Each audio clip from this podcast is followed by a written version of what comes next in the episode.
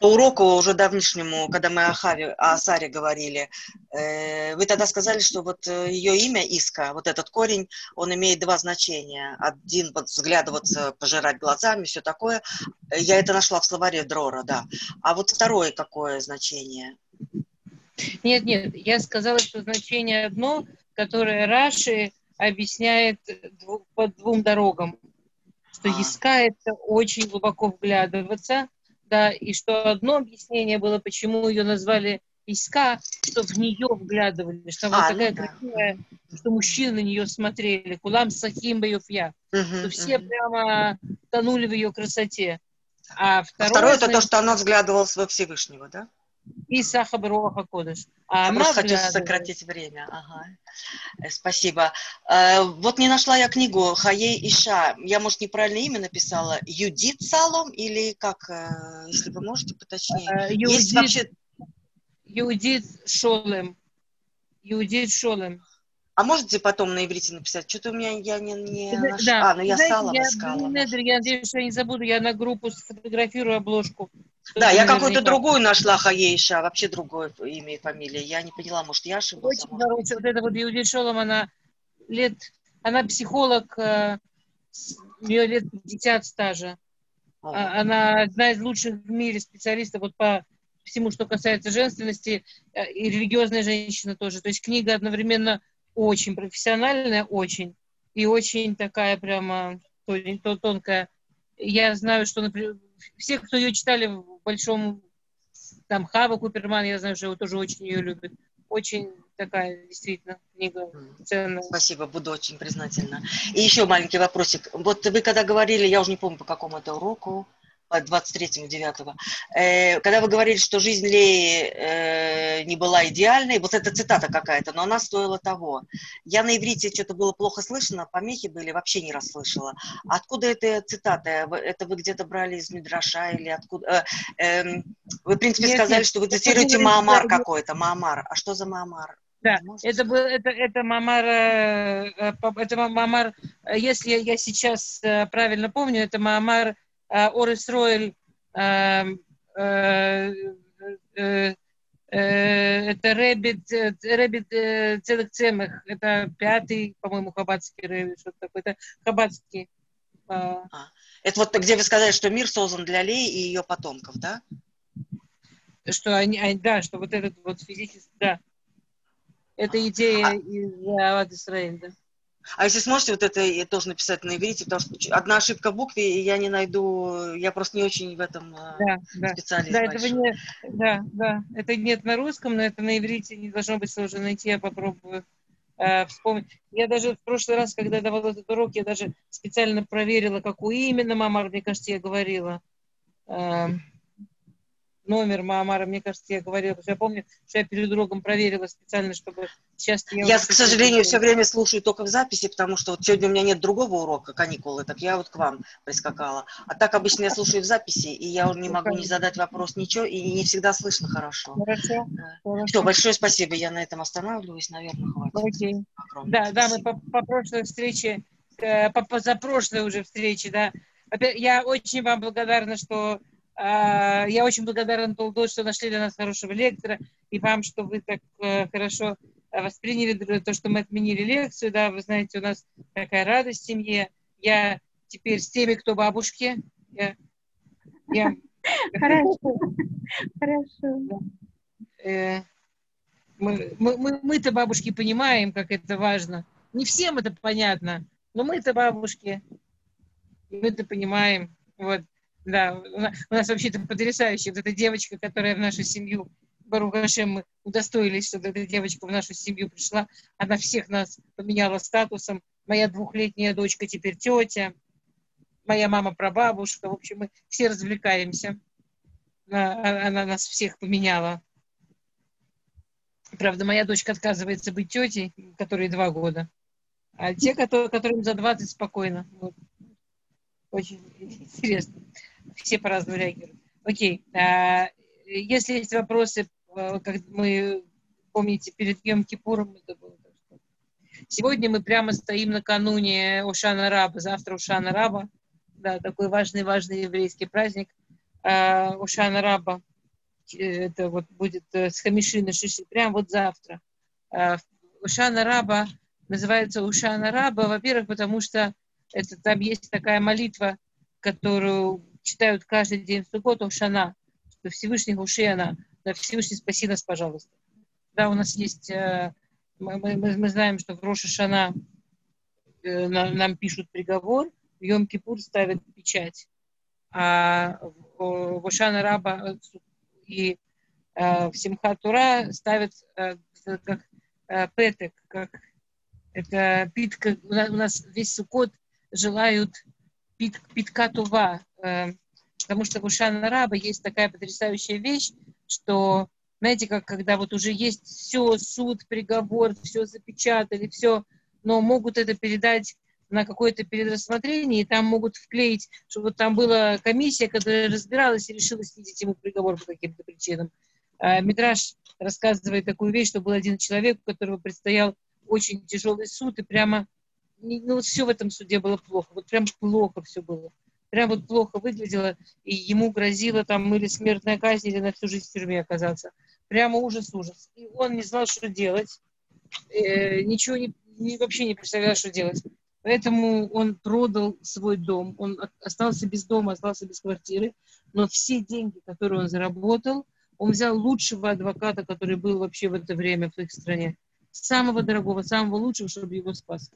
Остается неделя до суда, этот адвокат его, его вызывает и говорит, знаешь, у меня а, срочное дело в Америке, ну, там, в Мидраше написано где-то за морем, ну, скажем, на нашем языке за морем это в Америке, да, значит, у меня срочное дело в Америке, я уезжаю. Так что я на твоем суде не буду. Говорит, ты с ума сошел? Как? Я же, я дом продал, я все на это отдал. Ты моя единственная надежда. Как ты можешь так сделать? Извини, что можно сделать? Извини. А он, говорит, деньги возвращай. Он говорит, верну, нет проблем. Извини, пожалуйста, ничего не могу сделать. Я должен быть в Америке. Он говорит, ну что ж, как, как, как что же мне делать? Он говорит, ну я тебе посоветую там взять вместо меня, я тебе пришлю кого-то, заменителя. И к нему на следующее утро приходит э, Мималема Ком, да, на замену, молодой парнишка, только что с университетской э, скамьи, никогда ни разу не представлял никого в суде, а у него дело, которое ему жизнь и смерть. Но там осталось шесть дней, он никого не найдет. Он тому парню все рассказывает, объясняет, парень записывает, ручка трясется. Знаете, вот такой вот совершенно вообще.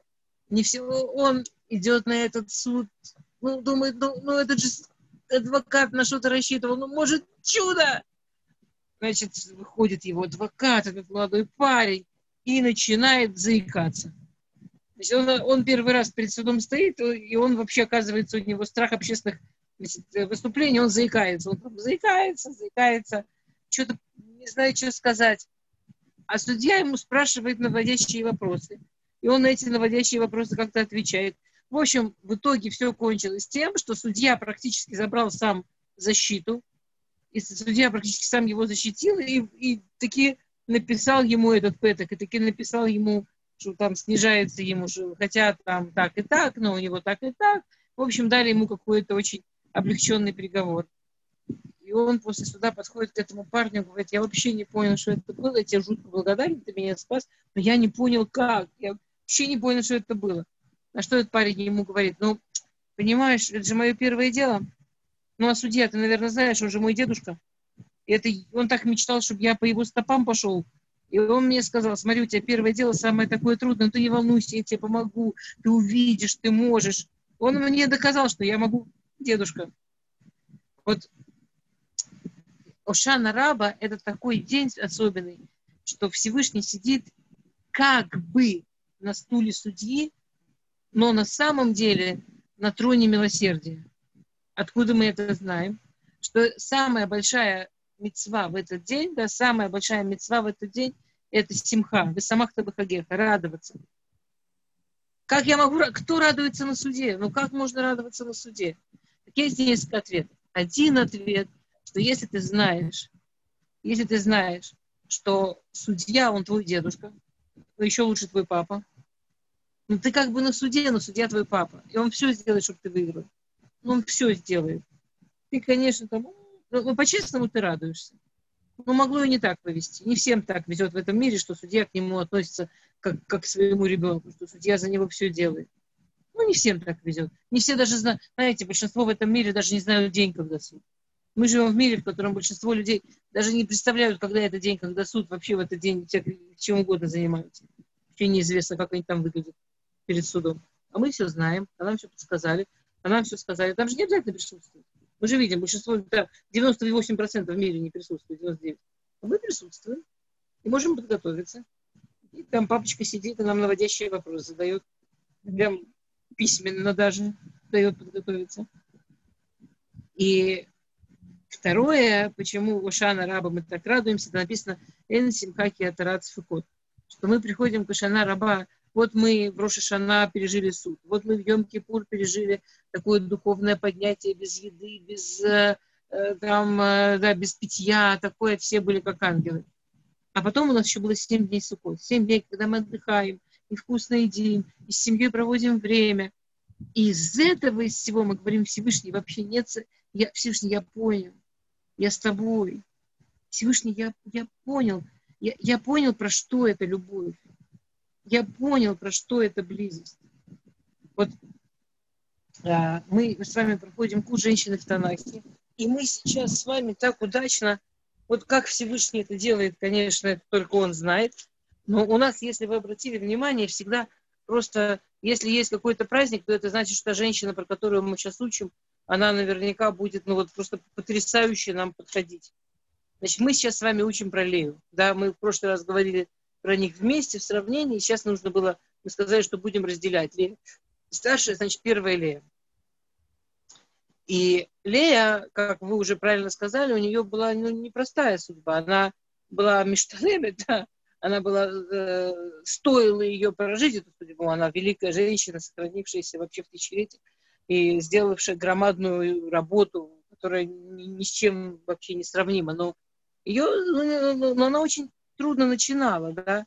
То есть вот э, сначала э, с детства ей объясняли, что она должна выйти замуж за Исава, а то, что она выясняла, это был вот вообще не тот э, человек, за которого она бы хотела замуж. Да, это был э, человек, которого она ну, вот, точно бы сама не выбрала. Потом она ему глаза, зрение сей спорта, глаза выплакала, э, чтобы Всевышний ее спас от Исава и дал ей выйти замуж за Якова. Потом, когда она выходила замуж за Якова, Рахель, э, есть два объяснения, ну, два как бы сценария, как это могло происходить. Мы точно, как бы, по-видимому, это было так. Есть объяснение, которое говорит так, что Рахель к ней подошла и говорит, ну, вы знаете всю эту историю, да, что Яков боялся, что Лаван его обманет, потому что Рахель ему сразу сказала, не получится у нас жениться мой папа Рамай, да, мой папа очень хитрый человек, который очень обманывает, и у нас ничего все равно не получится. А он ей говорит, Ахива не Барамаут, я могу тоже быть хитрым, если я имею дело с обманщиком, я тоже могу и она ему говорит, что он не позволит нам жениться, он говорит, я тебе скажу три слова кодовых, три главные женские мецвы, на которых будет строиться наша с тобой жизнь, наша с тобой твоя жизнь как еврейки, да, а, хала, не да, и народ, хала, отделение халы, зажигание шабатных свечей и э, чистота семейной жизни. И вот ты мне это под хупой скажешь, я буду знать, что это ты. Теперь э, э, есть мидраж, который говорит, что дальше произошло так, что э, Рахель видит, что вот день свадьбы приближается, ее запирают, а платье несут клей, и туфли несут клей, и готовят свадьбе лей, и она в шоке, и она не понимает, что происходит, и потом она слышит разговор, и она понимает, что Лей сказали, что Яков сватался к ней что Лей сказали, что это она должна быть женой Якова. И Лея абсолютно в ужасе и не знает, что делать. И она, у нее, она могла просто ничего не делать. Она, э, Рахель, извините, Рахель, да. Ну, мы поговорим про Рахель еще. И вот Рахель делает совершенно, мы подробнее это обсудим, когда будем про Рахель говорить. И вот она делает совершенно потрясающий по, по героизму э, поступок. Она для того, чтобы Лее не было ужасно и стыдно под хупой, она идет и говорит, Яков просил передать, и говорит ей вот эти три слова. И Лея идет под хупу, зная эти три слова. И когда Яков ее спрашивает, она говорит три слова. Но есть другой мидраж, который говорит, что Яков говорил, ты Рахель, и называл ее Рахель, и в первую ночь называл ее Рахель. и она не сказала, что она Лея. Есть э, пируш, который говорит, что Лея не знала, ну, как бы, что Яков не называл ее прямо Рахель. Он там говорил любимая, ну, какие-то такие слова, да. А, но он имел в виду Рахель, но он не называл. Как бы Лея вот тут не знала всю эту историю.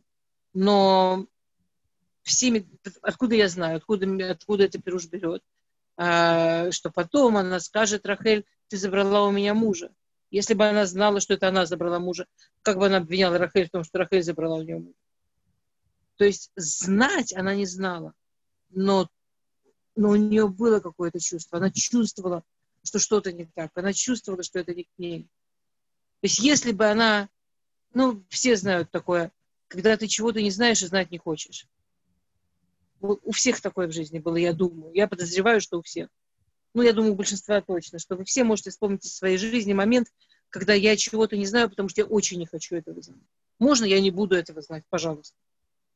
Что я, я, я, я знаю, что вот буквально еще один шаг, и я чего-то узнаю. Вот еще буквально один шаг, и я что-то пойму. Я, я не хочу этот шаг делать. Я не хочу жить в мире, в котором вот это знание у меня есть. Я хочу жить в жизни, в котором у меня этого знания нет. Понимаете, о чем я говорю? Да, да, да, да, очень. И, и, и это то, что сделала Лея, что она мог, она, она вот тут знала. Это было в воздухе, это было, это было можно понять. Она очень не хотела этого знать. И когда Яков, когда Яков говорит утром, как же так, ты Лея, и она ему выдала фразу, у каждого учителя есть ученик. То есть она имела в виду, что ты, ты, ты отцу сказал, на, что ты Исав. Ну, опять, он же не говорил он Исав. Но он не сделал ничего, чтобы отец понял, что он... Понимаете, да? Да, да. Он не обманул по-настоящему. Он же не говорил. Он даже когда эта фраза «они Исав Куреха», они, они Иса, они, это я. А Исав Куреха, Исав твой первенец. Он только сказал это типа без интонации. Они, Исав Куреха. Он сказал так, что Яков мог не понять. Но он, же не довел дело там до точки. Он боялся маму. Алея боялась свою жизнь потерять. Алея не хотела замуж за Исава. Все чего-то боялись, все были свои причины. И она ему говорит, не, не бывает учителя без ученика. Ну, типа, ты, ты, ты, ты так сделал, я считаю, что я у тебя научилась. И вот то, что потом было написано, что увидел а, Всевышний, что Яков к ней, ее, ее ненавидит, а, так там есть два пируша. Там, э, там написано, там не написано Яков ненавидит, там написано Вейра Ашем Киснуаля. Увидел Всевышний ненависть Лей. Как обычный Перуш говорит, увидел Всевышний, что она правильно ненавидела. Потому что как написано? Увидел Всевышний Снуаля и дал ей родить э, Рувена, дал ей родить сына. Так простой Перуш говорит, Всевышний увидел, что она умела правильно ненавидеть. Это большая мудрость правильно ненавидеть. Мы живем в мире, в котором нет ни одной эмоции, ни одного чувства, ничего, что не надо использовать. Нет ничего, что плохо. То есть, например, если вы чувствуете в себе какое-то качество, которое вы считаете отрицательным, там, гнев или ненависть, или злость, или раздражительность, или подозрительность, неважно, все что угодно, неумение доверять, неумение расслабиться, а, ощущение, что все вокруг плохие люди, надо сто раз проверить, пока кому-то доверить, неважно, любые трудные вещи, которые... А, а, а все вокруг тебе говорит, фу, ты что? Ты должна быть доброй. Ты, ты не должна жадничать, должна все готова быть отдать. Что, что значит ты людям не доверяешь? Надо уметь доверять людям. Ты что такая контроллер? Не будь контроллер. Вот очень важно понимать, что Всевышний, Он абсолютное добро. Он не сделал в этом своем мире ничего плохого. В этом мире нет ничего, что не нужно. В этом мире нет ничего, от чего надо отказываться. Вообще ничего. То есть вообще ничего. Другими словами, если в этом мире Всевышний сделал, например, например, такое качество, как гнев, например, это значит, что гнев нужен. Если все, ну, когда гнев нужен, к чему гнев нужен, в какой ситуации гнев нужен, это вопрос. То есть уметь гневаться, там, чтобы остановить, уметь изобразить гнев, чтобы остановить ребенка, который делает что-то плохое и опасное. Может, нет другого выхода. Ну и так далее. И бывают случаи, когда гнев нужен.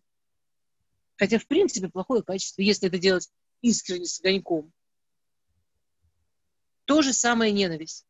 И ненависть очень тяжелое качество. Ненависть плохими качествами, на самом деле тяжелыми качествами, называются те качества, которыми трудно управлять. Ну, на самом деле радостью тоже. То есть мы, э, мы, мы начали сегодня с того, что главная мецва Сукота и главная мецва вот этого праздника, который будет завтра, Шана Раба, это радоваться. И тут, конечно, всегда спрашивают, ну нифига себе мецва, да ничего себе мецва. Если мне говорят мецва молиться, встала, прочитала, помолилась. Если мне говорят мецва есть кошерная, ну вот это съем, это не съем. Есть мецвод, который очень понятно, как делать. И вдруг бабах приходит мецвод, который заповедует, что чувствовать. И мы живем в такой, да, в мире, в котором, во всяком случае, пока они начали буквально там десяток лет назад говорить об э, эмоциональной интеллигенции, об IQ, э, об EQ, извините, об EQ, большинство людей говорили, что вы от меня хотите, но я так чувствую, как я могу управлять эмоциями. А Тора с самого начала требует от человека управления эмоциями. Требует человека, чтобы он управлял эмоциями. Теперь мне хочется сказать, как бы, что радоваться это тоже трудно, ну, управлять радостью. Но если мне не радостно, у меня э, мой любимый да, пример, у меня э, какая-то там, племянница маленькая, она как-то сказала моей маме, ты знаешь, мне так сегодня грустно, пощекоти меня, пожалуйста. Ну, не, не, вряд ли у всех взрослых сработает как возможность сделать себе хорошее настроение, пощекоти меня, пожалуйста. Да, у кого-то вопрос? Я ручку вижу. У кого вопрос, Она, пожалуйста? наверное, Это она, наверное, пять, это типа... Да. да, да, это я... Это я обрадовалась, хороший пример. Ну, как А, поднять себе настроение, лайк, поддержать, как бы, да, лайк. Я вот. поняла. Спасибо, спасибо. Э, А, вот так выглядит, когда вопрос красненькая. А, поняла, я даже не знала, здесь лайки есть. Круто. Спасибо, я даже не знала. О, сегодня мне первый раз лайк поставили на лекции. Что-то в жизни всегда происходит новое. А, Окей, класс. И тем не менее, вот есть качества, которыми на самом деле легче управлять, это радость, и мы вот как раз сегодня говорим, как ей управлять, мы еще про это будем говорить, а есть качества, которыми прям трудно управлять. Вот, например, ненависть или злость или гнев – это качество, что вот их легче в себя не впустить. Или ле- легче вообще ими не пользоваться, чем впустить в себя и ими управлять. Они как будто не захлестывают. Они могут человеку уплыть куда-то. Вот Лея по обычному Перушу Вера Ашем Киснуа ляж увидела Всевышний, говорит Мидраш Танхума, что она умеет управлять ненавистью. Она умеет правильно ненавидеть. Она не ненавидела человека, она ненавидела тот стиль жизни, при том, что он шикарненький. У Исава был шикарненький стиль жизни. Много денег, много женщин, много власти. Ну, огромное количество женщин сказали бы, да-да-да-да, именно это я ищу. Во-во-во-во-во. Вот это мне, пожалуйста как раз то, что было надо. Еще и молодой относительно по тем временам. Вообще прекрасно. Да вообще прекрасно. И родители за, семьи за, мечта. А она умела ненавидеть правильные вещи. Она умела ненавидеть агрессивность, она умела увидеть корень вещей, нечистоту, она умела ненавидеть разврат, она умела увидеть, ненавидеть правильные вещи. И поэтому Всевышний дал ей сына. Изначально у нее там тоже как раз ей чисто физиологически ей вовсю светили проблемы, говорит Мидраш. Есть другой Мидраш, который говорит, что да, у Якова в сердце было к ней в начале их пути, в начале их дороги было такое что-то неприязненное. После вот этой фразы «я училась у хорошего учителя», да, я, у каждого учителя есть ученик. Она как будто э, она начала строить отношения с мужем с критики. Она начала строить отношения с мужем с того, что сам виноват, с того, что тыкать его носом в какие-то его не самые лучшие эпизоды в жизни. Интересно, что нам Тора не говорит, и вот Яков, он же великий человек, и вот она его так... Причем это же не просто там такая критика, типа, извини, пожалуйста, но обрати внимание, там, я не знаю. Это такая, знаете, с сарказмом, с юморочком, да? Ну, скажем, Яков, как вы помните, вырос в доме, где такое представить себе было нельзя. Яков вырос в доме, где его мама Ривка к отцу относилась, ну вот, помните, Галузе, да, как ясно солнышко. Она бы десять раз нашла окружные дороги, чтобы дать ему что-то понять, чтобы, не дай бог, не задеть, не обидеть. То есть интересно, что Тора не говорит, вот, вот он великий человек, он любую критику, любой сарказм, любое издевательство немножко, любое, что жена его носом тыкает, воспринимает на ура. Слушает, что она ему говорит, сам, сам виноват, потому что сам подлец такой, я только тебя научилась. Ну, я, я, конечно, очень сильно преувеличиваю, да? И, и думает, О, как мне повезло, боже мой, какая у меня хорошая жена, сколько я научусь, я стану лучше человеком. Давай, давай, Лея, жди. Давай, как ты еще там меня можешь поунижать? Прекрасно, давай. Тора не говорит, что же ты, Ицхак, не мог прямо критику воспринимать, ай-яй-яй. Здесь Тора нам это показывает как правильное поведение. Правильное поведение было у Ривки, которая щадила Ицхака, и которая уважала его так, и все, что ей нужно было сказать, она строила ситуации, чтобы он сам понял. Хотя Ицхак вообще, он качество суда, он был наистрожайший к себе человек. А Лея тоже говорит, что нет, она потом долго отрабатывала это и думала, ей нужно было много помощи Всевышнего, чтобы выбраться из того, какие эмоции она к себе у Якова вызвала, тем, что она вот так саркастически ему правду матку критикнула. Эстер, там, да. а можно еще, пожалуйста, по поводу правильно ненавидеть? Маша, чуть-чуть конкретнее. Ну, вы, когда вы говорите, что Лея умела правильно ненавидеть. Она не, не ненавидела, во-первых, то, что мы учим, как правильно ненавидеть.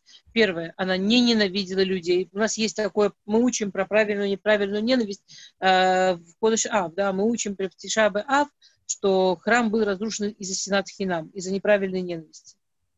И Хофицхайм в Майян Исраэль, он прямо в Ават Хинам. У Хофицхайма есть книга Ават Хинам, где он дает формулировку, что такое правильная ненависть и как правильно ненавидеть. Э, первое, не ненавидеть человека, не ненавидеть живого реального человека, а ненавидеть качество проявления поведения. То есть у меня э, э, нет абсолютно никакого права ненавидеть человека. Ну, я, я не имею в виду каких-то там людей, которые делают там некое абсолютное зло, там, не знаю, Гитлер, я, ну это уже больше символический все-таки человек, да. Но вот люди в нашей жизни, мы не можем себе позволить ненавидеть человека, мы должны ненавидеть, скажем, там, не дай бог, я не знаю, если у вас есть какой-то сосед, который стучит там по ночам молотком, мешает вам, маленьким детям и, и пожилым людям с бессонницей спать, вот по-честному нельзя ненавидеть его, но абсолютно можно ненавидеть вот такой вид поведения. Как, как, в чем разница? Что если я его ненавижу, то я могу с ним говорить. То есть если я приду к человеку и буду говорить, ненавидя его, скорее всего, ничего кроме ненависти я не вызову. И, ну, и кроме того, что это еврей, у меня есть мецва, да, его любить как любого еврея. А, а если я, в принципе, лично к нему, я изо всех сил стараюсь относиться, ну, хотя бы э, лояльно, но я прямо ненавижу вот такой тип поведения, у меня есть много шансов объяснить, что в его поведении меня прям так трогает. Наверное, если спокойно скажу, ты знаешь, там ты стучишь ночью, это как-то мешает, вряд ли это подействует. А второе, что я, когда, э, то есть, да, не, почему мы сказали, правильная ненависть, она не, не к человеку, она и, ну да, я все сказала, даже не второе, да, не к человеку, поступку, к качеству, ну, понятно, какому там к виду качеств или к проявлению, или к тому, как человек себя проявляет. Да, все. Я очень коротко... Правильно ли я понимаю? И правильно ли я понимаю, Стер, э, как бы при праве... Меня интересует действие, как бы, вот есть, есть и эмоция, которая испытывается. И э, при этом, как бы, человек что-то делает или что-то не делает.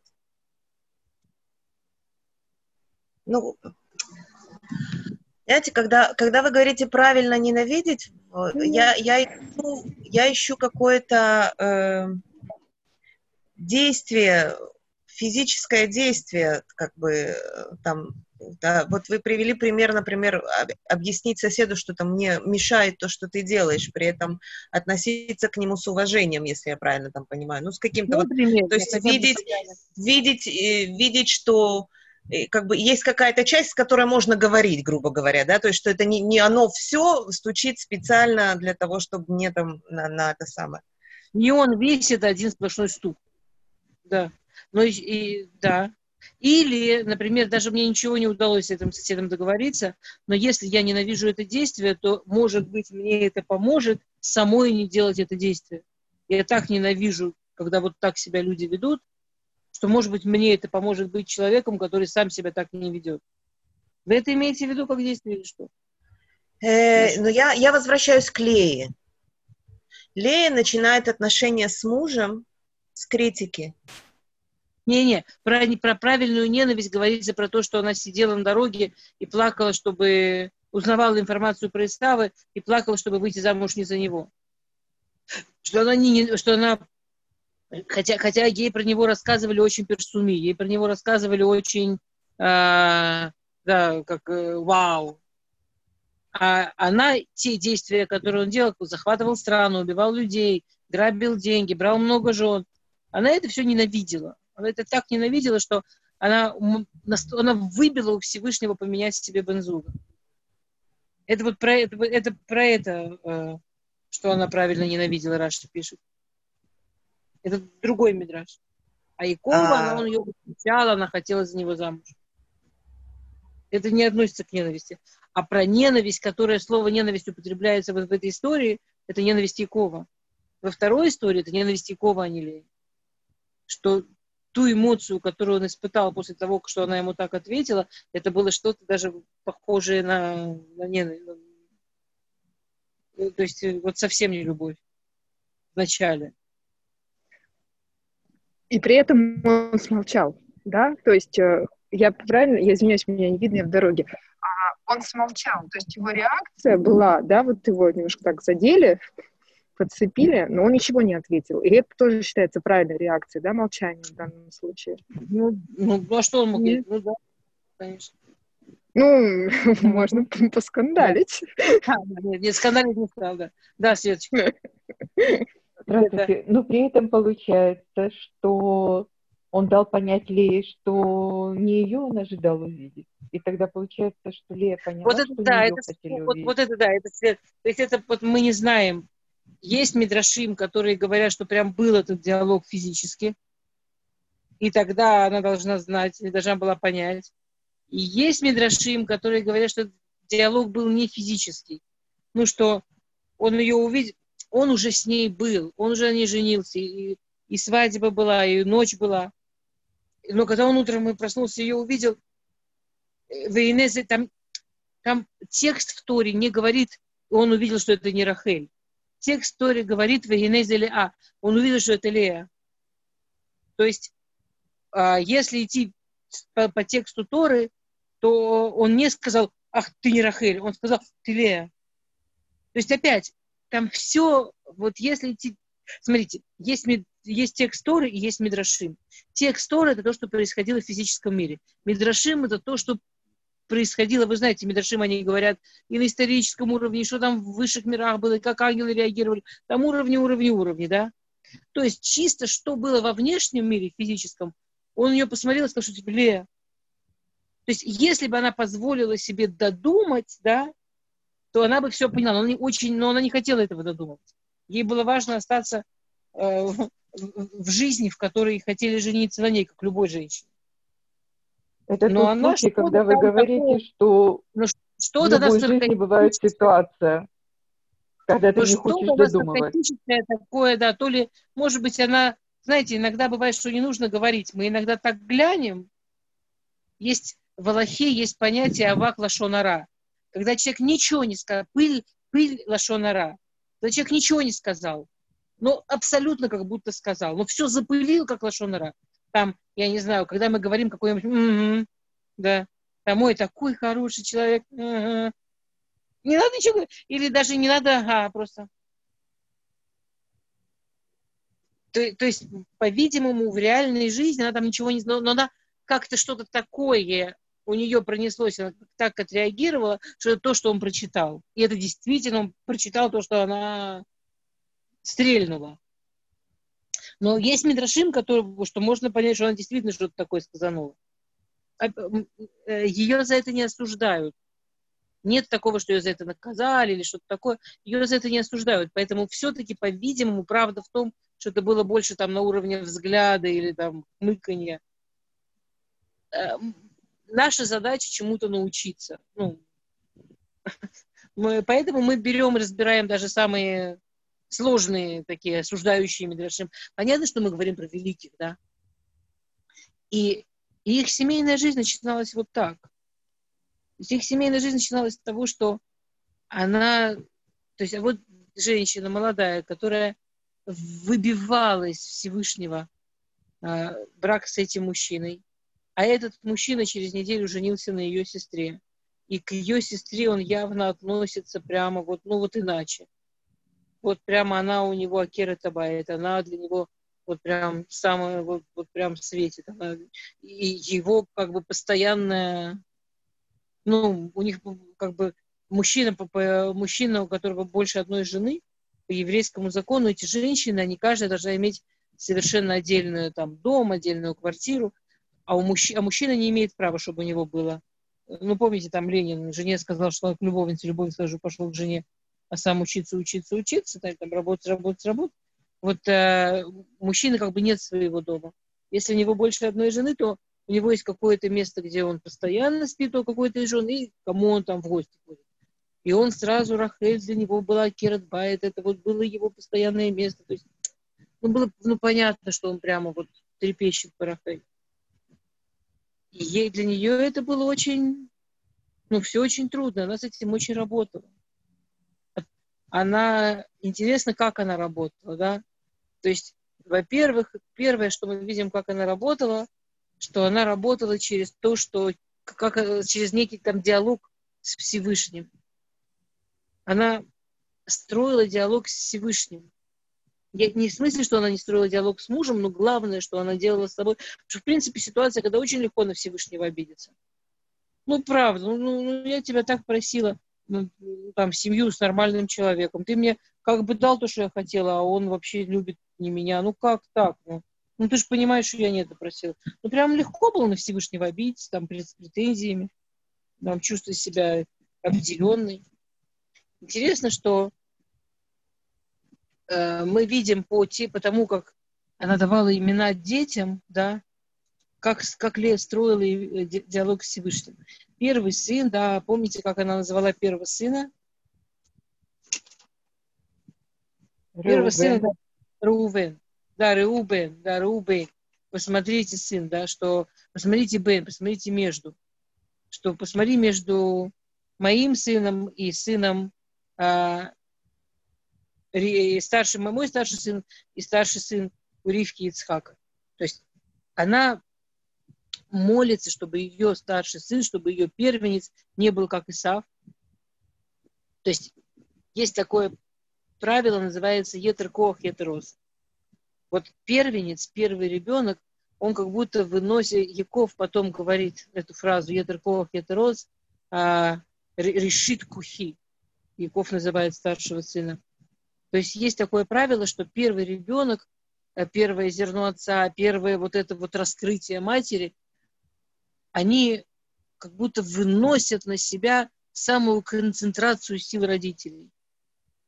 Не имеется в виду, что младший ребенок не может быть способным, талантливым, но то количество возможностей, сил, вот концентрат, который есть в старших детях, это, с одной стороны, большая возможность э, статистически.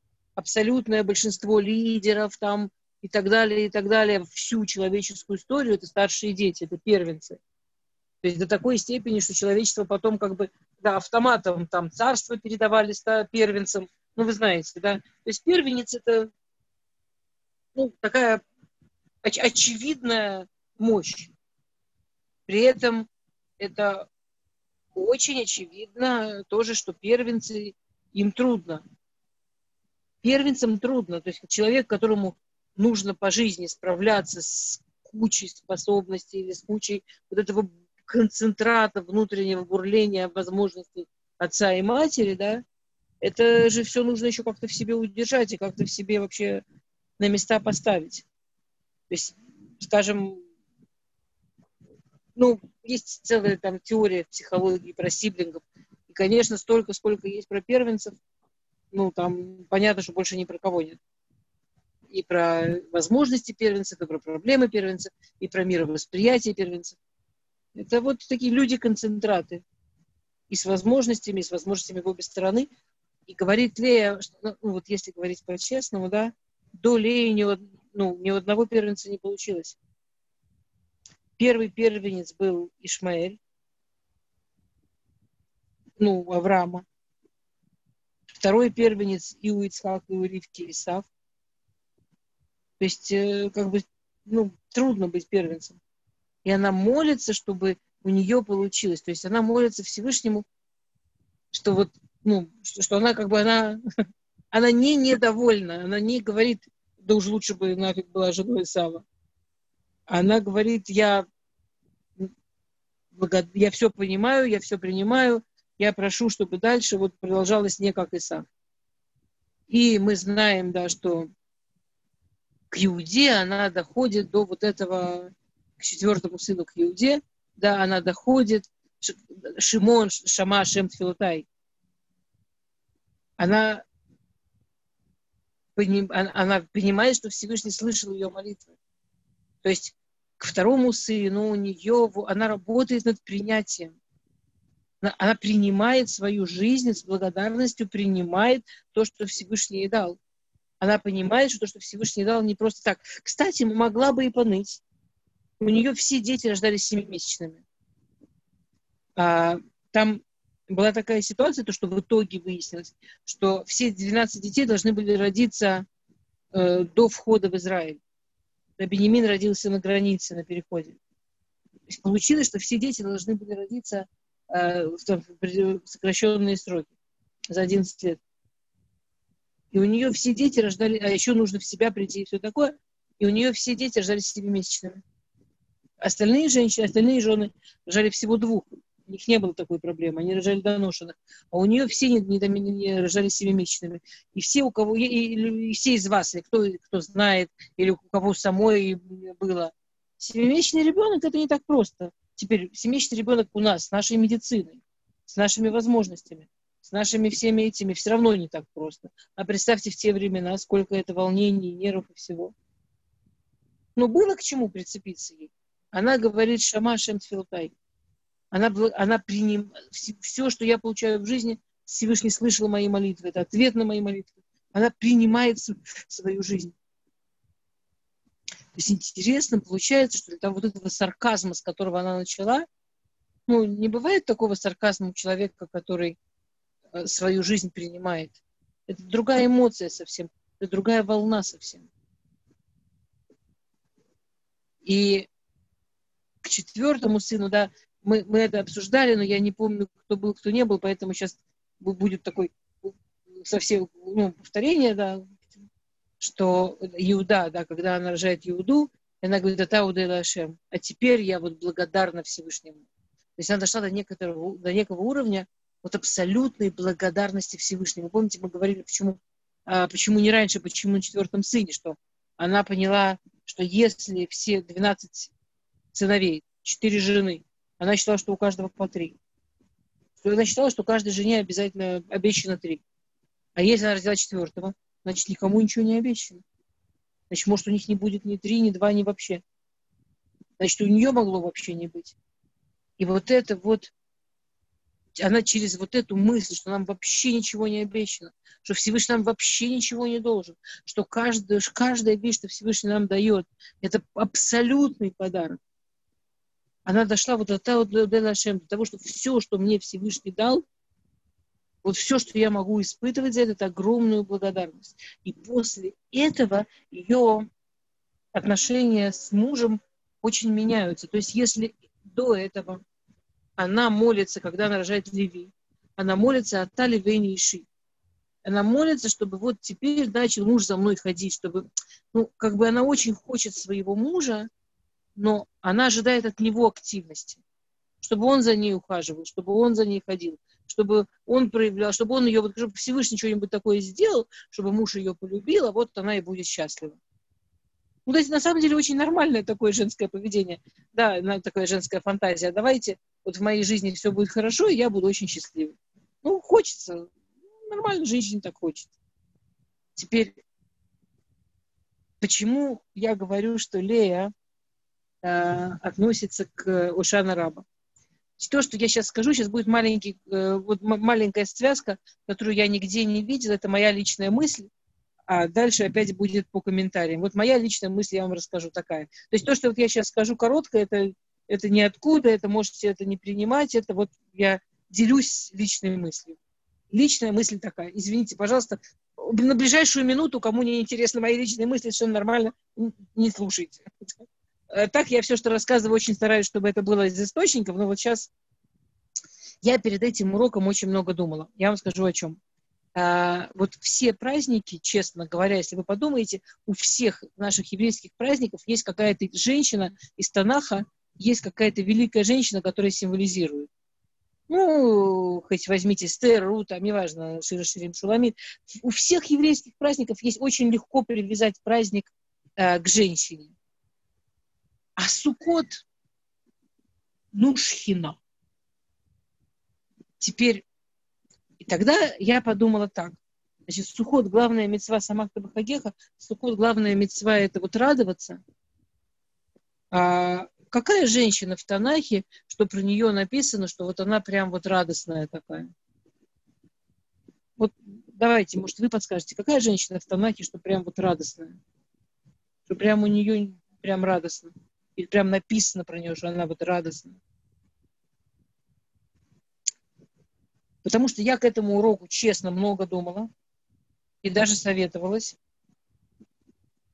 Трудно мне было найти.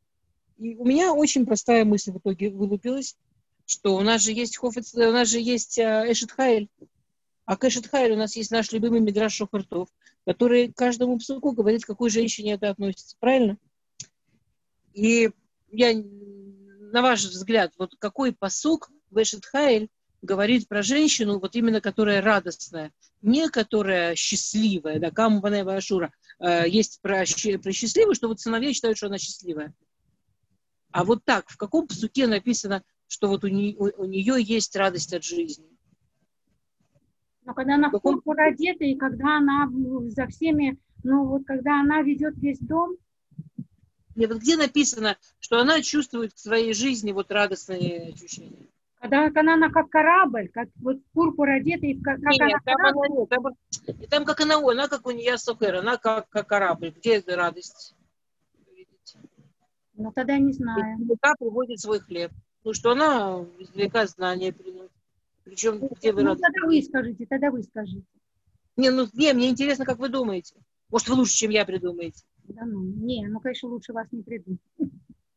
Нет, точно лучше меня не придумаешь. Я, вы даже поймете, почему. Даже, что, я думаю, когда здоровы все члены семьи, когда все хорошо. Не-не-не, где в Эшет написано, что женщины чувствуют... Банева и Шура. Нет, это они, сыновья, сказали, что она счастливая. А где написано, что она чувствует? Хеца Шенишелазе, а, а, дополнение к этому. Баала и э, А муж ее воспевает. Это сыновья и муж. Я, да, я думала об этом, но я решила... Ну ладно, но не томите, говорите. Не, ну подожди, подожди, Регина, подожди. Где в Эшкале написано, что она... Хорошо, я вам подскажу. Там нет прямого слова «радость», но там есть синоним. И мы начали с вами по этому урок с определения еврейского понятия «радость». Что радость – это когда человек удовлетворен жизнью, когда у него нет сомнений, когда он принимает свою жизнь когда он хочет жить свою жизнь. Это по поводу того, как работать над радостью. Над чем работать, чтобы быть радостным. Я вам скажу, я такая счастливая. Вы знаете, я почему не боюсь, я никогда стараюсь на уроках свои мысли не рассказывать, насколько получается. Но вот тут я вам, я, вы поймете, почему я так вот нахально рассказываю. Ну, давайте еще минутку попробуйте. Там, что она чувствует, что она как она. Замема саде. Заказала поле и взяла его. Это действие. А я хочу про эмоцию. Не я хочу, в смысле, сухот это Тама китов сахара. Ефе. Э,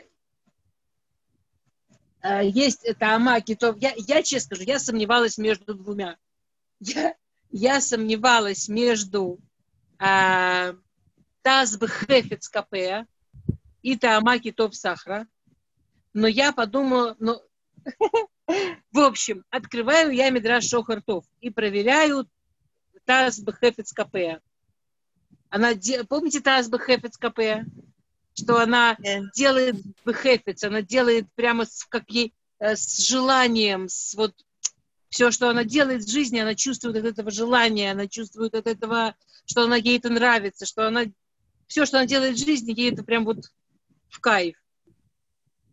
Что это и есть определение радости, что, рад- человек, что радость по Торе, это когда у человека нет сомнений в своей жизни, он хочет жить свою жизнь, он принимает свою жизнь, он благодарен за свою жизнь. И что вы думаете, кто эта женщина, которая Таз Бхефец КП? Угадайте до трех раз. Ле. Поэтому я решила, что я имею право это рассказать на уроке, потому что, ну, ну если прям меня Всевышний так туда направил, что- и, и вы понимаете, какой вопрос? И как так, что Лея, которой было так сложно, пришла к тому, что она символ женщины, она и есть та самая... Что, что, что это за мидраж про Эшет Хайль? Что мидраж Шохартов говорит, за историю на значит, вот Шломо Мелах говорит так. Вот я вам пишу, что есть 22 самых ярких женских качества. Вот прямо которые женщине, не- они точно в каждой женщине есть, они точно в каждой женщине сидят. Кстати, я со следующей недели начинаю новый курс по Зуму Эшет Хаэль. Если кто-то вдруг не помнит наизусть еще Где? В А. какой день, Эстер? в решен. В Решонах? Поз- Какие? В Тулдот делает. Я не знаю, я... Во сколько? Регина, М, найди нам, сколько? пожалуйста, ссылку. Хорошо, хорошо. Я забыла. Они мне должны написать. Я забыла. Я не А. помню. Послушайте, ну послушайте. Эстер, вы на мьюте. Звук. Включите микрофон.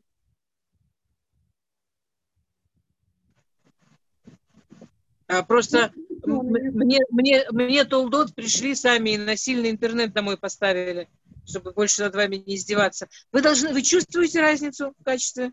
Очень, Скажите. очень слышим, так здорово. Да, я рада памяти. Хорошо. Слушайте, я, я прямо Это не для обалдела. того, чтобы вас еще куда-то привлечь. Да. Я так хорошо выкручивалась. Я на самом деле в последнее время вообще кроме вашего урока уроков не давала. Очень мне это понравилось с детьми вечером детей спать, укладывать, знаете. Вот. Я все время отбрякивалась тем, что он прерывается, вы меня терпите, остальные, может, не захотят. Так они просто пришли ко мне домой кавалерийским наскоком и поставили мне. Ладно, слушайте, все получается вообще потрясающая вещь. Правда же вопрос? Ну вот, вот честно, если бы вас попросили, вот какая женщина, она прямо таз бы хефец еде, все, что она в жизни делает, прямо она, э, у нее получается так, что она это в удовольствие получает. Ну, ну, у вас приходило бы в первую очередь Лея в голову? Честно говоря, Нет, мне кажется, Двора, вот, потому что Двора и мужа так поставила, и ну, она действительно вот, достигла, на мой взгляд, очень больших О, а теперь, как построен Мидраш Шохартов? Что Мидраш говорит, вот смотри, вот Шлому Амелах написал 24 вещи, которые есть в каждой женщине, и которые наиболее, наиболее характерны для каждой женщины. А я тебе приведу женщину, которая довела именно вот эту вещь в своей жизни до максимума, которая смогла эту жизнь в своей жизни раскрутить, что это прям вот, а, прям, прям, прям вот максимум.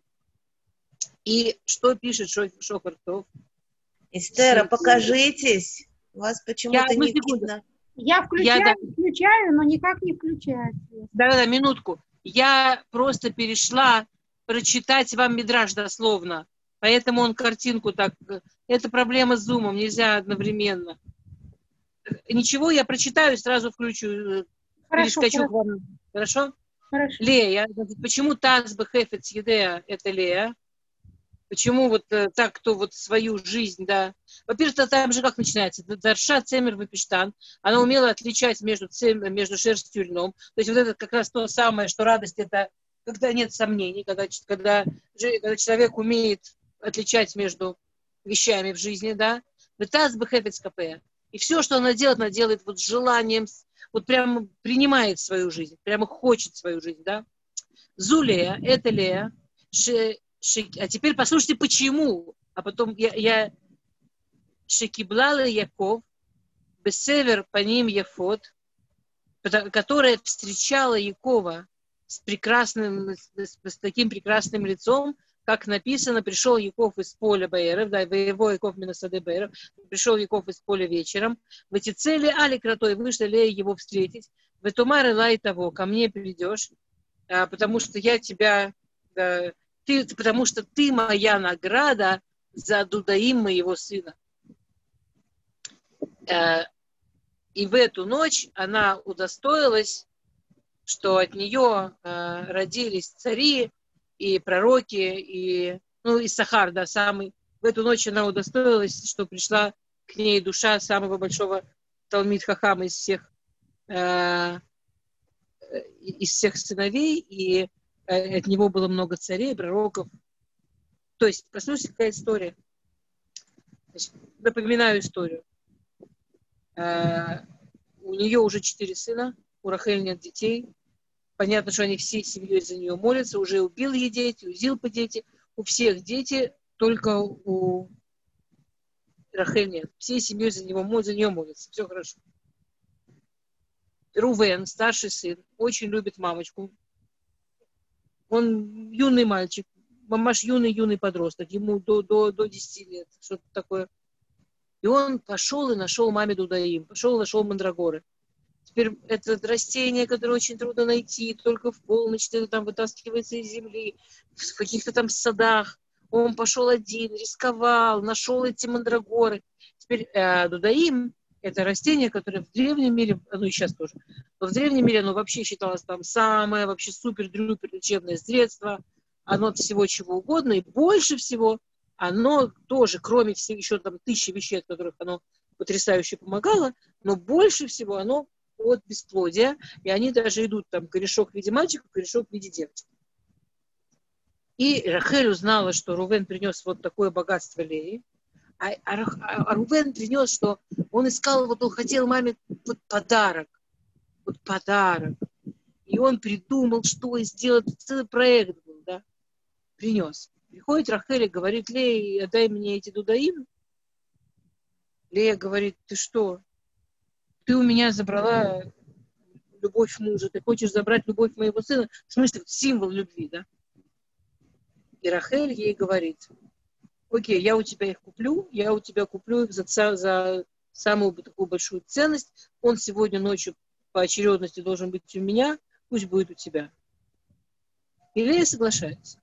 Во-первых, конечно, Рахель делает страшную ошибку. Мы говорит Зор в этом месте, что в эту ночь должна была выйти душа из Сахара, в эту ночь должна была выйти в мир душа вот этого самого большого, самого умного из всех колен, самого большого э, знатока Торы. И она, то есть в эту ночь Рахель, в принципе, должна была забеременеть. Не просто из Сахара, а из-за того, что она дала ночь Леи ради лекарства, то забеременела Лея. То есть такой минимальный простой вывод, цене ночи с мужем и лучшего лекарства от бесплодия, чем ночь с мужем, в принципе, ничего быть не может. То есть это не вещь, которой играются. Можно себе только представить, как Рахель себя чувствовала, и сколько она плакала, и как, и как она вообще это переживала, но она была уверена, что она это делает ради правильной цели. Теперь, на самом деле, тут же есть некий третий участник торгов. Ну, есть Яков. Я себе представляю, что там Яков слышит эту историю, говорит, знаете, девочки, продолжайте между собой общаться, а я пойду сегодня ночью, не знаю, друзьям в синагогу поучусь. Что это вообще такое? Он что, он вещь, его переставлять можно из места в место? Он тоже чего-то ожидал? Нет? Ну, что делает Лея? Написано в эти целях. Лея, она выходит ему навстречу, и она выходит ему навстречу очень-очень красивой. Она делает максимальные усилия, чтобы ему понравиться. И она делает, и она бы север по ним и она, она его, то есть она не только никакого там сарказма или шуточек, или юмора, или чего-то там, или там, я знаю, мне ночь с тобой покупать надо, или что-то такое. Она выходит ему навстречу, максимально женственная, как она могла быть, с максимально любящим, север по ним фото, помните написано, с очень прямо вот таким лицом. И она его встречает, и она ему говорит, я получила сегодня, наш сын сделал вот такой, такой подвиг, достал Дудаим, и я за эти Дудаим смогла получить величайшую награду ночь с тобой. И она это сделала так, что он без разговора вообще с радостью пошел с ней, пошел к ней, и уже больше никогда, ни разу больше нет никакого, что там не она любимая или ее не любят. Уже все, на этом все кончено. То есть, и это приводит Мидраш как максимальный пример того, что она любит и принимает свою жизнь. Как вы это свяжете? Почему именно вот этот пример Мидраш считает, что это пример того, что она дошла до высшей точки в принятии своей жизни, в, в радости от своей жизни, в жизни в радости, в жизни, в которой ну, она... Это, наверное, это, наверное, не ждать, что мужчина любит. В смысле, как бы, с одной стороны, это естественно, как мы говорим, там, естественное желание а самой любить, самой видеть это. Но это же не то, что она его не оставила. Самой создавать любовь. Ну, она... это, это, это, то есть с, самой делать, да, то есть самой, самой, то есть хочется, хочется любви, да, там кто-то говорит, я хочу быть любимой, а хочется на самом деле любви. Просто лицо это не, не просто. Хочется получать, ну, как бы есть она, вот... она, да, она дошла, вот, то есть, понимаете, прикол какой, что когда у нее нет сомнений в ее жизни, и когда она приняла жизнь, которую Всевышний ей дает, и когда она приняла судьбу, которую ей дает, следующий шаг, что она становится разумно активной. Она же там не агрессивная, да, но она именно активная. А ей не страшно выйти навстречу, ей не страшно сказать про свою любовь даже про такие тонкие вещи, как, ну, вот про ночь. И она находит слова, которые не звучат пошло и не звучат грубо, а звучат как любовь, и которые включают его в любовь. Эстер, чтобы простите, получить, пожалуйста. Чтобы получить, она готова так дать, чтобы вот, он за ней вот. пошел. Согласна, Светочка, да, да, да, да. А, она это создает. Дать вот свои да, эмоции, показать свою любовь, показать, насколько он для нее важен и дорог. И все-все-все, чтобы в конце концов он в это поверил, это понял и это принял. И условие этого, это что женщина, это ее жизнь, она ее живет, она ее любит жить. Она рада она своей хочет жизни. жить этой жизнью, и ей нужна именно она такая не, жизнь. Она не выпускает из этой жизни ни любви, ни мужа. Она не сидит в ожидании, когда он там проявится. Она не делает это некрасиво, она не делает это... Когда у нее этого не было, она была саркастичной. И она была саркастичной. извините меня, такую фразочку «ничего, у каждого учителя должен быть ученик» — это Это ого-го, какой, какие, какие острые, горькие мозги надо иметь. Эстер, простите, пожалуйста, да. а это за этот выход потом э, э, кто-то Дина, из Дина, зрителей... Дина, Дина. Дина, Дина. да? Нет. Это, это этот Да, выход? да, да, да.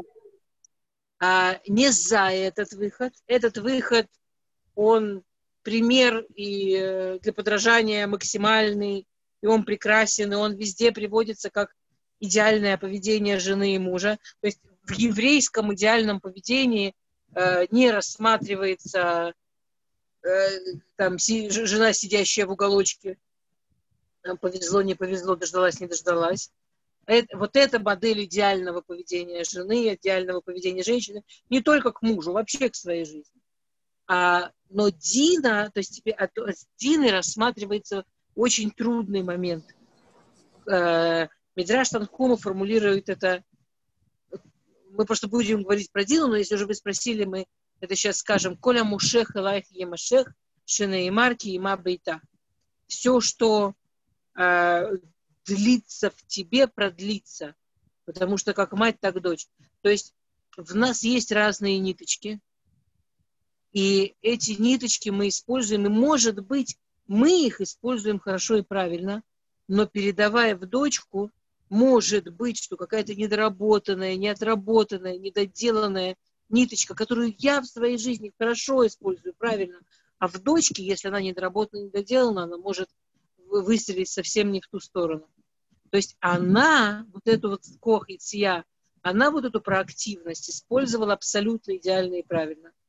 Ди, но написано, он- она дошла до ворот. Там такой образ очень сильный. Она, она дошла до ворот и ждала его у ворот. То есть была какая-то личная территория, а была уже общественная. И она вся такая накрашенная, вся такая душистая, вся такая красивая, прекрасивая, она стояла еще на их территории. Она не вышла, где чужие мужчины. А, а Дина вышла за ворота, понятно. Мгм. Один вышла за. Сила, которая у нее была, чтобы выйти и ничего не бояться, и быть сама, это было от Леи. Но Лея это использовала абсолютно правильно. То есть мы же не хотим, чтобы у женщины не было этой силы. Мы хотим, но, но те...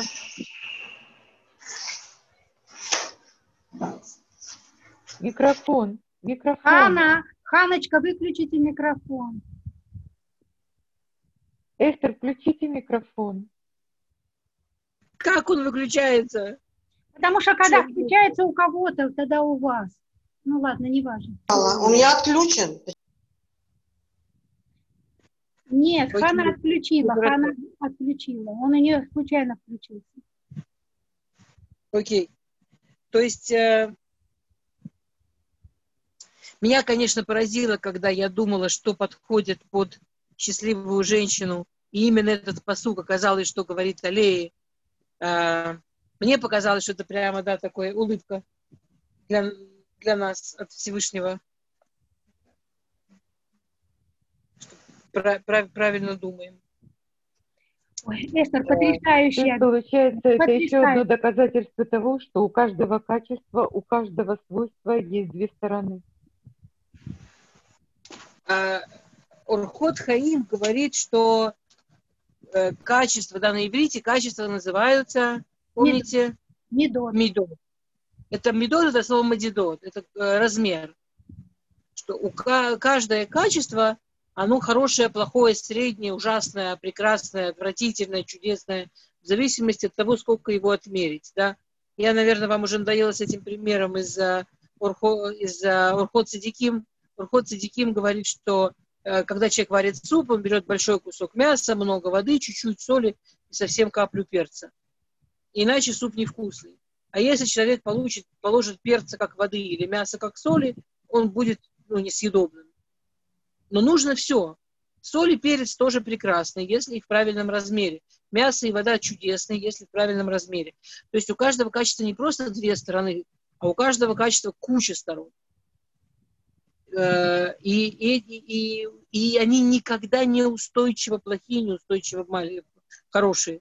Если мне нужен этот кусок мяса для мужчины, мне нужен большой кусман мяса, а если мне нужен этот кусок мяса для полугодовалого ребенка, мне нужен малюсенький кусок мяса. Ну, то есть это все настолько зависит от ситуации и так далее. Но то, что Светочка абсолютно верно, нет плохих качеств. Нет неупотребимых качеств. Нет качеств, которые вот просто почему-то есть, давайте их уничтожим. Если я вижу в себе какое-то качество, оно мне точно необходимо. То есть у меня ничего в жизни не получится без него, до такой степени оно мне необходимо. Мне только нужно понять, как его использовать. Женщина видит, что у нее есть некое качество, которое ей вредит, которое там э, приводит к каким-то... Помните этот классический пример? Мы приводили, что в каждой женщине э, живет такой э, очень внимательный к деталям человек, что это, мужчины так не умеют, что женщины очень внимательны к деталям. И женщина умеет там в детях, когда воспитывает детей, она прямо видит, где ребенок неправильно посмотрел, где неправильно сел, где неправильно встал. Ей все это хочется ему сообщить скорее, чтобы его улучшить. И мы знаем, а, а это его ни разу не улучшает, это ему вредит. Так зачем Всевышний в нее вложил это? Зачем Всевышний в нее вложил вот это вот умение, все вот эти вот деталечками мелкими, все это уследить, посмотреть?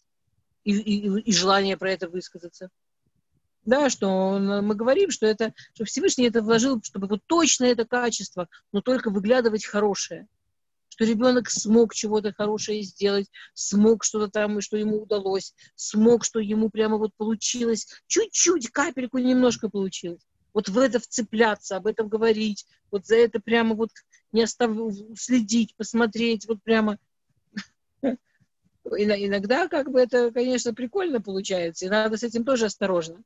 Я очень люблю в это играть, углядывать хорошее. У меня вчера вечером была такая грустная история. Мой сын мылся, и шестилетний, и налил куть там озера на полу, лужу. И эта лужа ему страшно понравилась. Ему так эта лужа, ему показалось, что прекрасная лужа. В ней кораблик он запускал. В общем, все было прекрасно. А я пока укладывала маленькую, а потом пришел с молитвы папа. Пришел с молитвы папу и увидел посреди дома большую лужу. И вы не представляете, что это злодейский папа начал делать. Злодейский папа стал лужу загонять ну, в э, реку, в реку, ну, в дырки. Как это? Не, ну, в общем, ну, злодейский папа стал просто уничтожать такую красивую лужу. Представляете?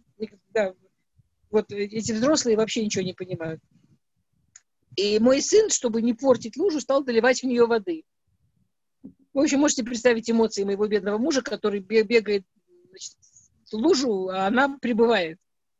Вот. И мне нужно было срочно найти что-то хорошее в поведении этого хули хулигана, который папе прямо по под э, швабру льет воду, чтобы лужу сохранить. А если бы я нашла, то вряд ли бы обрадовался мой муж, который требовал четкого и ясного объяснения неправильного поведения. Ну, то есть я не, я не хочу сказать, что это всегда прям легко и правильно, и всегда так надо делать. Есть случаи, когда не надо ничего хорошего искать, а нужно там ребенку помочь понять, где границы, насколько, насколько бы лужа не была прекрасна сама по себе. Но, в принципе, вот это качество само, оно дано нам вот для этого. Если хотите, если у кого-то есть какое-то качество, про которое он хочет подумать вместе, мы можем это сделать. У нас осталось 10 минут, мы новую тему не начнем. Сейчас еще немножко про Лею договорим. Но новую тему мы не начнем, а э, ни у кого нет качеств, про которые непонятно, как их использовать. У меня есть, э, а ну, есть какие-то там... Что-что? А какую тему мы будем начинать? Ну как, про женщин дальше. Про А, у меня есть э, качество, если вы можете рассмотреть, например, лень. И меня совсем не удовлетворяет тот ответ, что про лень, что нужно ее использовать, когда мы э, Ецерара на что-то побуждает, используем лень. Мне хочется что-то в чем-то положительном ее использовать. Вот как, как можно посмотреть на лень э, с позитивной точки зрения? Спасибо. Ничего себе вопросик. Вопрос замечательный. Хотя, честно говоря, э, я как раз большой сторонник того, что лениться, когда Ецерара предлагает делать какие-то глупости, это офигенно позитивно. Это просто супер позитивно. Лениться делать гадости. Моя бабушка, у меня была прабабушка, большая цадика, большая праведница. э, бабушка Роза. Я наверняка тоже всем, кто много ходит на уроки, все уши ей прожужжала. Я э, выросла в такой мифологии про бабушку Розу. И одна, одна из, один из мифов про бабушку Розу в нашей семье звучит так, она всегда говорила, что женщина обязана быть ленивой. Потому что вот трудолюбивая женщина, она любит работу, у нее вечно есть грязная посуда, она тянет ее, не сразу моет, потому что она же тысячу раз ее глазами моет, пока уже помоет. У нее в доме есть неразобранная стирка, она же тысячу раз ее глазами разберет. А ленивая женщина, она такая ленивая, она быстренько сразу помоет посуду, чтобы лениться потом, чтобы отдыхать, чтобы у нее было больше времени на отдохнуть, на почитать, на получить удовольствие. И стирку сразу разберет, и дом сразу, все от лени все от лени, чтобы оставить себе время для такой э, для удовольствия, для, для хорошей жизни ленивой женщины, которая не все время окружает себя тяжелыми делами. Я с ней полностью согласна. Поэтому, да, мне, но если у вас есть какие-то другие идеи, пожалуйста, это такая наша семейная, семейный, поэтому я выросла в семье, в которой принцип, что разумная женщина обязана быть ленивой, все быстренько сделать и лениться ну, там, книги читать, учиться, там, с детьми играть. Давайте, давайте убивать лень. А, но мне лень. Как убивать ее? очень лень убивать лень, это хорошо. Смотрите, ну, ну, классный пример. Я, я не знаю, или мой ответ вам понравился, или, может, у кого-то еще есть идеи.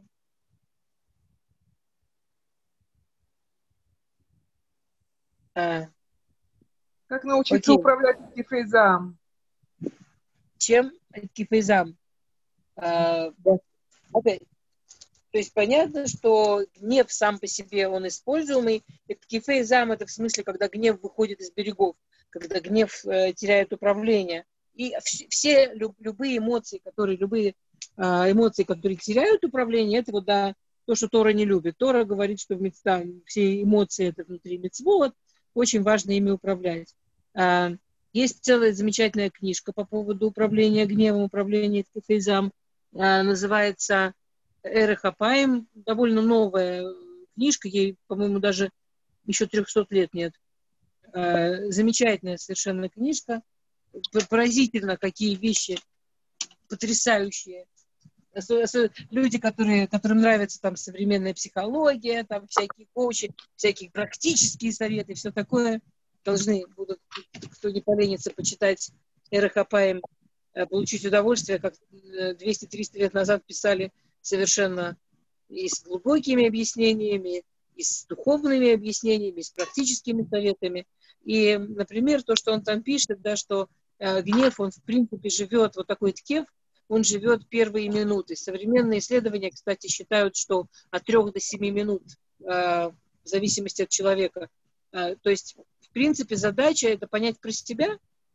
И даже самый-самый дико гнетливый человек, если продержится первых от трех, э, что это большинство людей, до семи, что это просто дикая редкость минут, больше он гневаться не захочет, дальше гнев сам по себе утихает. То есть задача это э, держать себя в руках буквально минуты 3-4 на самом деле, у большинства людей. Э, и рекомендация, которую дает Ирахапаем, как себя держать в руках, он дает совет, во-первых, не говорить себе «я не буду гневаться», он дает совет говорить себе обязательно, обязательно, сейчас как всем вообще, ох, как сейчас погневаюсь, буквально через там 3-4-7 минут, но он даже не говорит себе через там столько-то минут, а говорить, когда что-то сделаю. И переключить себя физически. Совет э, Эрахапаем – это переключить себя физически. Возможно, многие из вас помнят э, например, пример, который он приводит. Он рекомендует, например, он, он говорит, что каждый человек для себя должен сам придумать, что для него работает. Он дает такой пример. Э, например, я обязательно, обязательно сейчас прогневаюсь, но только вот в той рубашке. И человек, который знает, что у него есть такая проблема, завести себе рубашку, в которой будет два условия. Первое – очень много пуговок, и мелких. И второе, кстати, действительно, все современные исследования показывают, что любое действие, мелко, связанное с мелкой моторикой, очень круто помогает управлять эмоциями.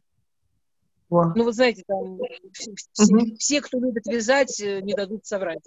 Да? Э, вот любые действия, связанные с мелкой моторикой, очень помогают управлять эмоциями. А, и, а, и где-нибудь ее держать не совсем на виду. То есть, например, человек чувствует, сейчас взорвется, он себе внутри, например, это может быть любое действие, э, говорит, там, вот я обязательно взорвусь, обязательно только сейчас свою гневную рубашку одену и сразу взорвусь. Идет, должен снять свою рубашку, расстегнуть пуговки, одеть ту рубашку, застегнуть пуговки. Скорее всего, то время, пока он дошел, пока нашел, пока раздел, пока одел, то время, пока гнев живет, э, мне одна я не знаю, или можно рассказывать, поэтому я без имени, одна замечательная женщина э, рассказывала, что она себе разрешает там гневаться после того, что закончит делать э, такую картинку, там у нее такие специальные рамочки с тканью, ну, типа, не знаю, 10 на 10 сантиметров, и она на них делает такие аппликации из мелких э, кусочков ткани. И она же сама с собой в молодости договорилась, что обязательно всех убьет, но когда закончит картинку. И у нее целая стена в этих картинках. То есть не то, что... Я была уверена, пока это не увидела, что потрясающе спокойный человек. Потом посмотрела, сколько картинок, поняла, что нет. Но, но... Гениально. Большое спасибо. Эстер, а кто написал а... эту кни- книгу или что это Эрахапаем? Эрахапаем книга. Не помню, кто написал. Это, а? это по названию называют. Ее а, названию... называют ее авторы называют Бали Рахапаем. Ее авторы называют авторы Рахапая. Тот, кто написал Рахапаем. А, Я то есть помню, это можно легко найти. Ага, Эстер, Спасибо. Очень у меня, у меня качество есть. Да. Э, печаль, переходящая в дикаон. Печаль, переходящая в дикаон. А, смотрите, пом, помните, у нас был урок целый про вот такое вот, вот, вот про печаль, тревогу. Помните, да, Агаба были в Иши Сахена? Да, да. да? То есть э, печаль, переходящая в дико. Во-первых, вообще, это, конечно, за оставшиеся минуты такая... Маша, вы такие темы глубокие бросаете, это шикарно, конечно, но не, не, на, не на две минуты. А, понятно, что дикаон это не надо никому. А вот печаль, да, туга, это необходимое для нас качество.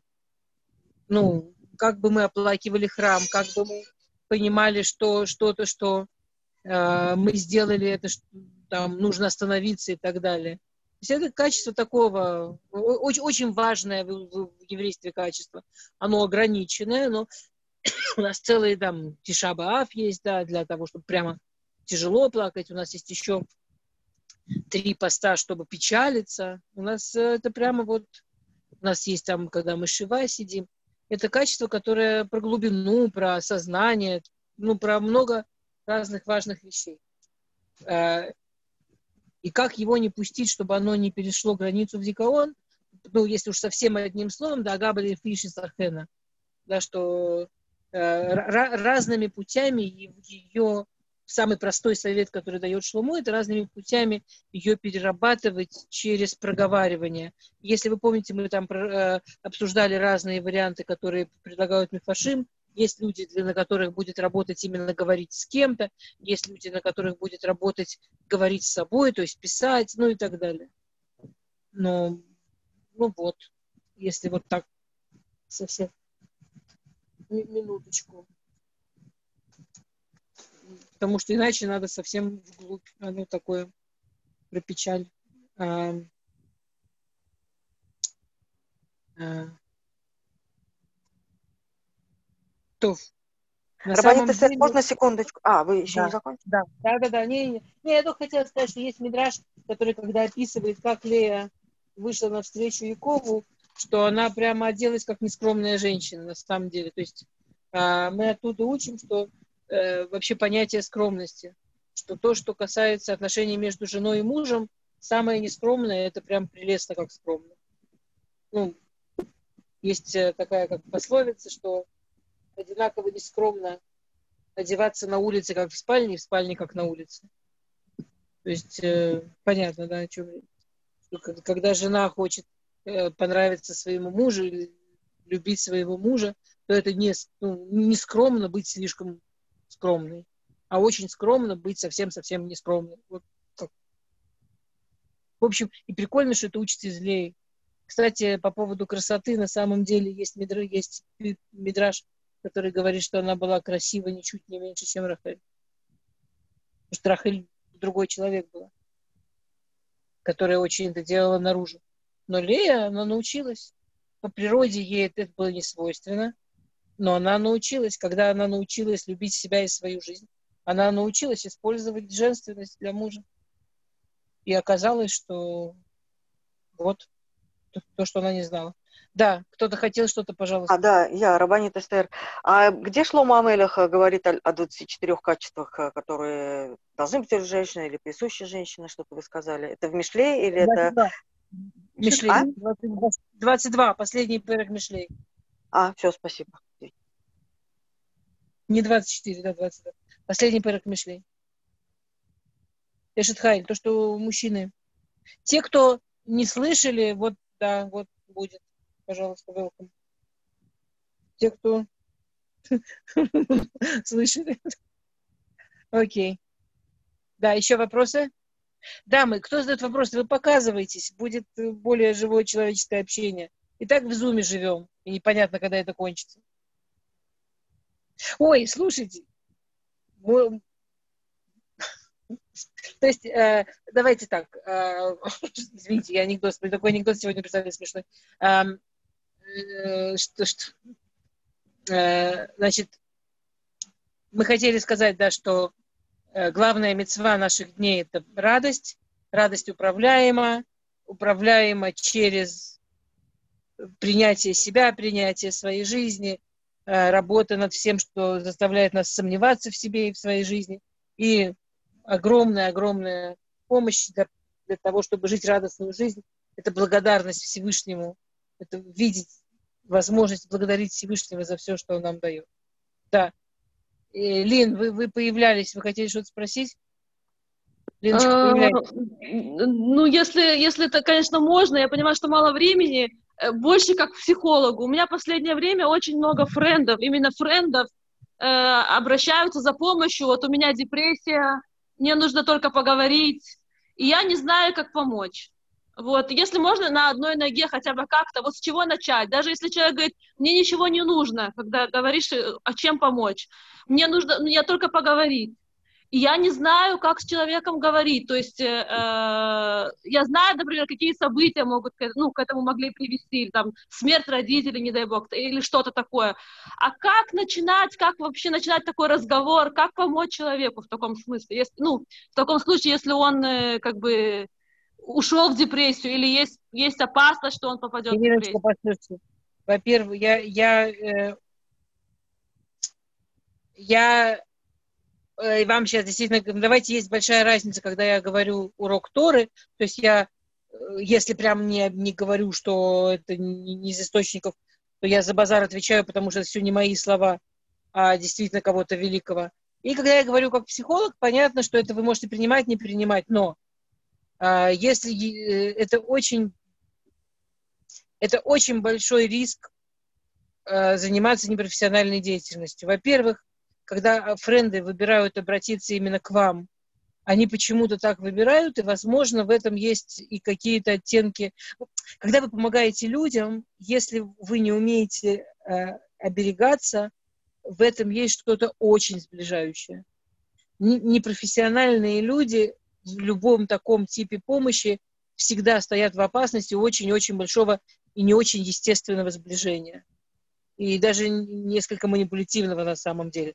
Когда это между подругами, ну там подруга мне что-то рассказывает, мы и так близкие люди, мы еще сблизимся, мы, мы берем это в расчет, все замечательно, мы этого хотели, нет проблем. Но если, ну, когда вы это делаете, имейте в виду, что, скорее всего, это приведет к неуправляемому сближению.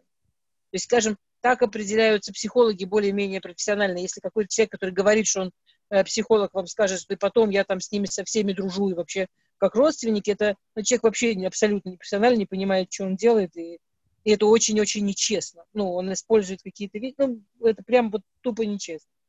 А, я не имею в виду, что нельзя дружить с теми, с кем работал, но это должно быть какое-то расстояние, ну, чтобы была хоть какая-то порядочность в этом, да, чтобы это не было манипуляцией. А если это френды, мужчины, то просто возьмите это в расчет, Это первый риск, почти который будет на 100%. Это не просто риск, а последствия. Второй риск – это что мне сегодня обратилась пара, с которыми э, мы, э, что они разводятся, что жена решила, что она разводится и все. Никаких причин. Люди живут много лет вместе, у них довольно много детей, прекрасные ребята, и ей нечего плохого сказать про мужа, кроме того, что он у нее вызывает какие-то очень прям, прям тяжелые эмоции вдруг начал вызывать. И, и что оказалось? Оказалось, что там у нее какая-то появилась новая приятельница, которая разводится с мужем, очень болезненно, очень тяжело. Она решила ей помочь, там всячески выслушивать ее и все такое, и она сама не поняла, что с ней случилось. А случилась с ней классическая вещь, она заразилась. Эмоции очень заразны. Эмоции – это очень-очень заразная вещь. И она не поняла, и она сделала простой перенос. Знаете, психология – одна из базисных вещей – перенос. А она не умеет защищаться, ее никто этому не учил. И она перенесла эмоции подруги на мужа. И она реально разводится. Вообще без причины. У нее нет ни одной личной причины. То есть, когда вы идете оказывать кому-то помощь в депрессии или все такое, ну, я не знаю, ну просто я, я не буду вам помогать, я прошу прощения, потому что я не знаю, ли вы умеете защищаться. Я боюсь, что я вам что-нибудь там скажу, а вы пойдете туда, а потом, не дай бог, я не знаю, как вы себя чувствовать будете. Не-не, я абсолютно не умею, я именно поэтому и обратилась. И я не понимаю, как пом- помочь человеку. То есть предложить я ему думаю, что лучшая, лучшая, Вот лучшая помощь это сказать ему обратиться к профессионалу. Ну или хотя бы к другу мужику, други, друзья мужики, хотя бы там не будет, ну меньше последствий плохих будет. Понятно. Большое спасибо. Это мое личное мнение. Я абсолютно на нем не настаиваю. Но я столько Это всего... Очень полезно было, спасибо, да, да, спасибо большое, да, очень прям... полезно, спасибо.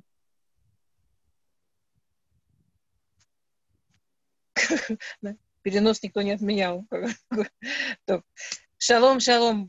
Муадим на семье. Эстер, какое вам спасибо. Потрясающий урок. Просто потрясающий.